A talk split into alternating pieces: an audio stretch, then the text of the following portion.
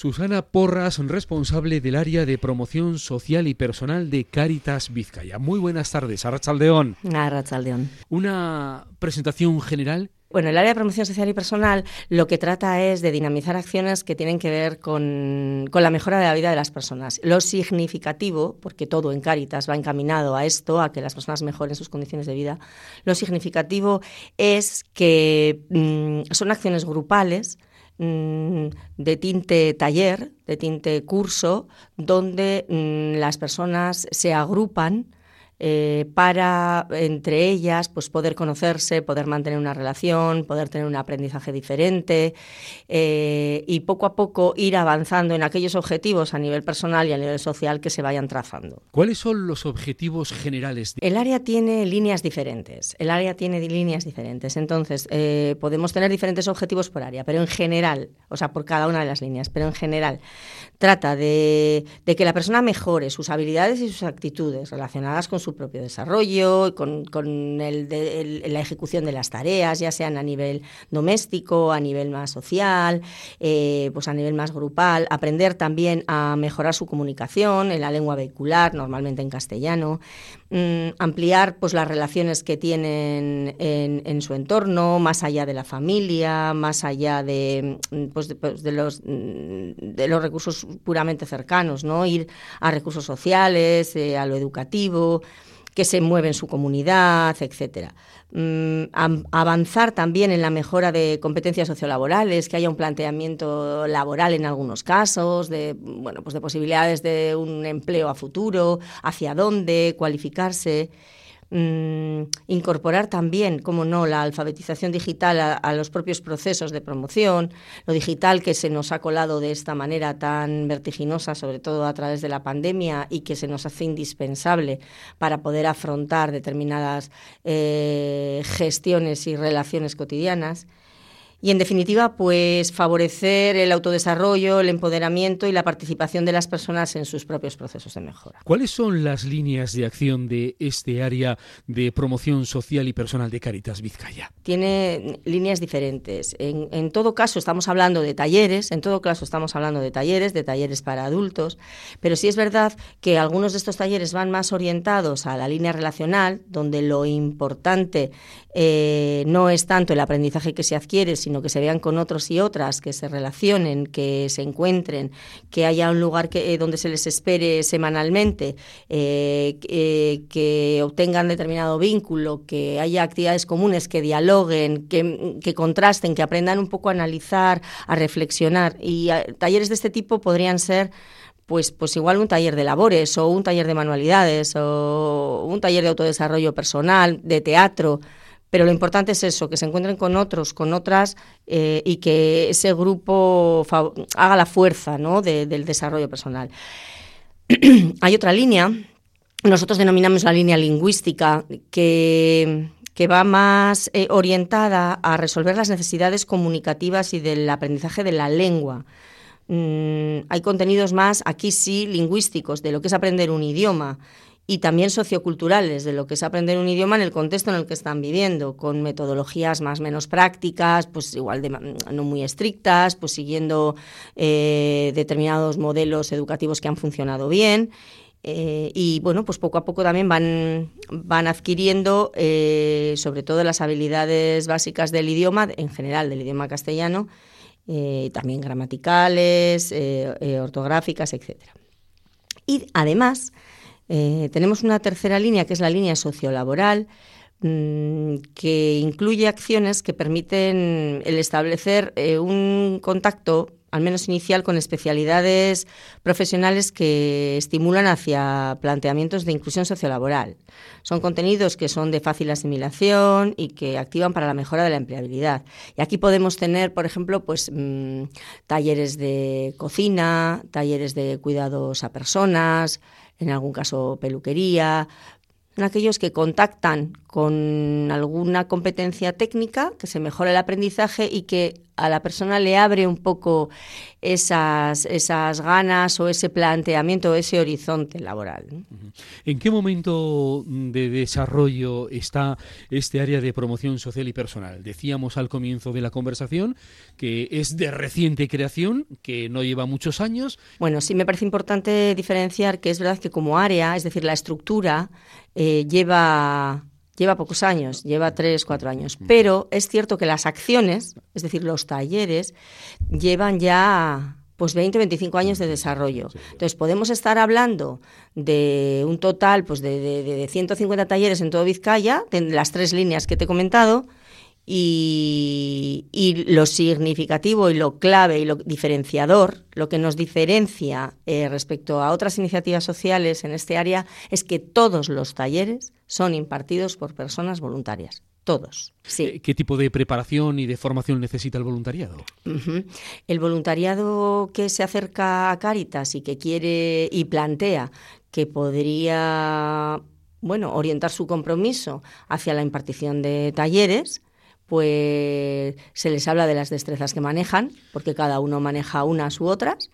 Eh, hay mucho profesor, por ejemplo, en las clases de castellano o personal que se ha dedicado a la enseñanza, pero después, bueno, pues eh, hay muchos que se animan a impartir cocina, eh, si has trabajado en el ámbito más estético, pues peluquería, las manualidades si eres un poco hábil y un poco creativo. Entonces, de partida el interés, el conocimiento y el compromiso que cada uno quiera desarrollar. Una vez que estás dentro es más un conocimiento de lo que es la entidad y sobre todo de cuál es el perfil de las personas con las que van a trabajar. es un perfil muy amplio.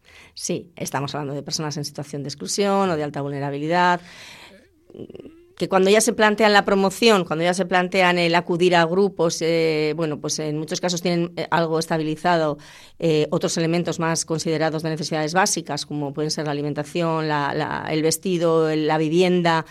y, la, protección económica, quiere decir que eso puede estar más o menos estable. Entonces, las personas, bueno, o paralelamente o, o después se pueden plantear acciones que les encaminen a su promoción perfil muy amplio. ¿Cuál es la dinámica? Normalmente, normalmente al voluntariado eh, se le pide una, un, mínimo compromiso, ¿no? que ahora mismo yo creo que está pues por unas horas a la semana, eh, pues igual una tarde, una mañana a la semana, eh, y entonces, como mínimo, pueden ser más. Y en ese tiempo, que son mm, en, en esa mañana o en esa tarde, hay dos horas que se dedican a la impartición de un taller. Dos horas máximo. ¿eh? Yo creo que talleres de menos de dos horas no hay. Entonces, puede haber talleres de manualidades en un centro que son todos los martes a la tarde de 4 a 6. Y el voluntario, voluntaria, viene de 4 a 6 y da ese taller. ¿Qué pasa? Que a ese voluntario también se le puede pedir en un momento dado pues que tenga más contacto con otro voluntariado, que se prepare esa, esa clase o, ese, o esa sesión eh, y, bueno, y algún tiempo más pues de inmersión en la propia entidad. Pero la organización es así, dos horas y a la persona se le va a ofrecer una actividad dos horas a la semana, por ejemplo. En algunos casos es más, ¿eh? Y en origen esto era más también, más tiempo. Hoy por hoy, más o menos estamos así. Pero ¿y hasta dónde llega? Normalmente estamos hablando de talleres que duran un curso. O sea, empiezan en septiembre, octubre y finalizan en mayo, junio.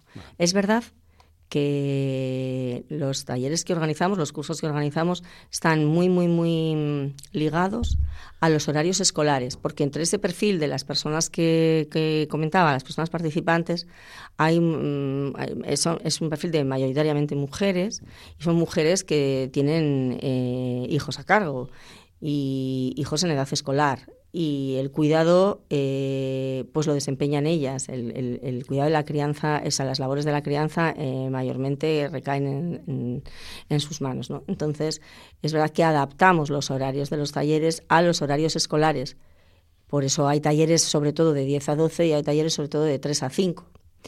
Y en Semana Santa no hay talleres y en Navidad no hay talleres y en carnavales no hay talleres, porque en los colegios eh, hay otras eh, hay vacaciones. Entonces, sí se adapta a eso. Es una tarea transversal en Caritas Vizcaya. Este área se cruza mucho con otras, sí, porque estamos hablando de perfil de persona adulta, mayor de 18 años, hasta, te diría que hasta de 60, 65. La línea relacional del área es una línea que y que dónde la terminamos, es decir, dónde nuestras necesidades de relación y de participación se acaban. ¿no? Entonces, es verdad que atraviesa mucho eh, eh, los perfiles con los que trabajan en otras áreas. Tenemos personas eh, de origen extranjero, mm, bueno, personas en situación de vulnerabilidad y esa vulnerabilidad puede afectar a muchas dimensiones vitales, claro. ¿Qué significa para los participantes? Para los participantes, fundamentalmente, el tener un espacio al que poder acudir normalmente en un entorno cercano. Hablamos de 25 centros en Vizcaya, porque lo que queremos es acercar este recurso al lugar donde viven, porque lo que nos interesa es una inmersión comunitaria, es decir,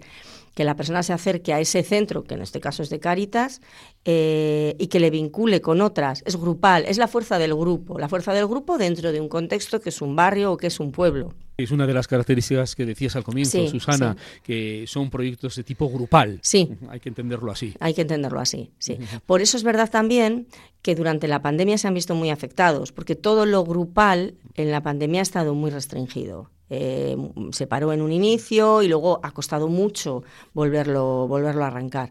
En este momento yo creo que estamos poniéndonos un poco en, en un estado similar al que podíamos tener en el año 2018. Pero claro, estos años han sido, han sido difíciles para todo lo grupal. Los grupos han tenido que ser más reducidos, esos contactos de menos tiempo, a más distancia. Entonces, todo lo que aporta esto de relación, de, vínculo, de estar con otros y otras, de crecer en esa relación, en ese diálogo, bueno, pues, eh, ¿qué es lo que aporta, básicamente? Bueno, pues ahora estamos otra vez eh, volviendo a ponerlo en un nivel interesante. Pues ahí se está en estos momentos, por eso te preguntaba antes en qué momentos estaba, teniendo en cuenta ese tiempo pasado de dificultad, una reflexión, una idea central del programa. Yo eh, me gusta mucho subrayar que, que la promoción es una dimensión de la persona que hay que propiciar que hay que propiciar. Es verdad que, tiene, que alguien tiene que tener las necesidades básicas cubiertas para, avanzar y para trazarse un horizonte y para hacer planes. Pero mm, las condiciones de vida no mejoran sin la clave de la promoción social y personal, sin esos objetivos más de participación, de estar con otros, con otras, de formar parte de un, de un espacio común, de una comunidad, eh, tener la posibilidad de participar en la sociedad en la que estás viviendo. eso es avanzar un poco en ciudadanía activa y al final en una sociedad inclusiva. Susana Porras, responsable del área de promoción social y personal PSP. PSP. Gracias por haber compartido este rato con nosotros una vez más y a seguir en la tarea. Muy buenas tardes, Arrachaldeón. Arrachaldeón, es que ricasco.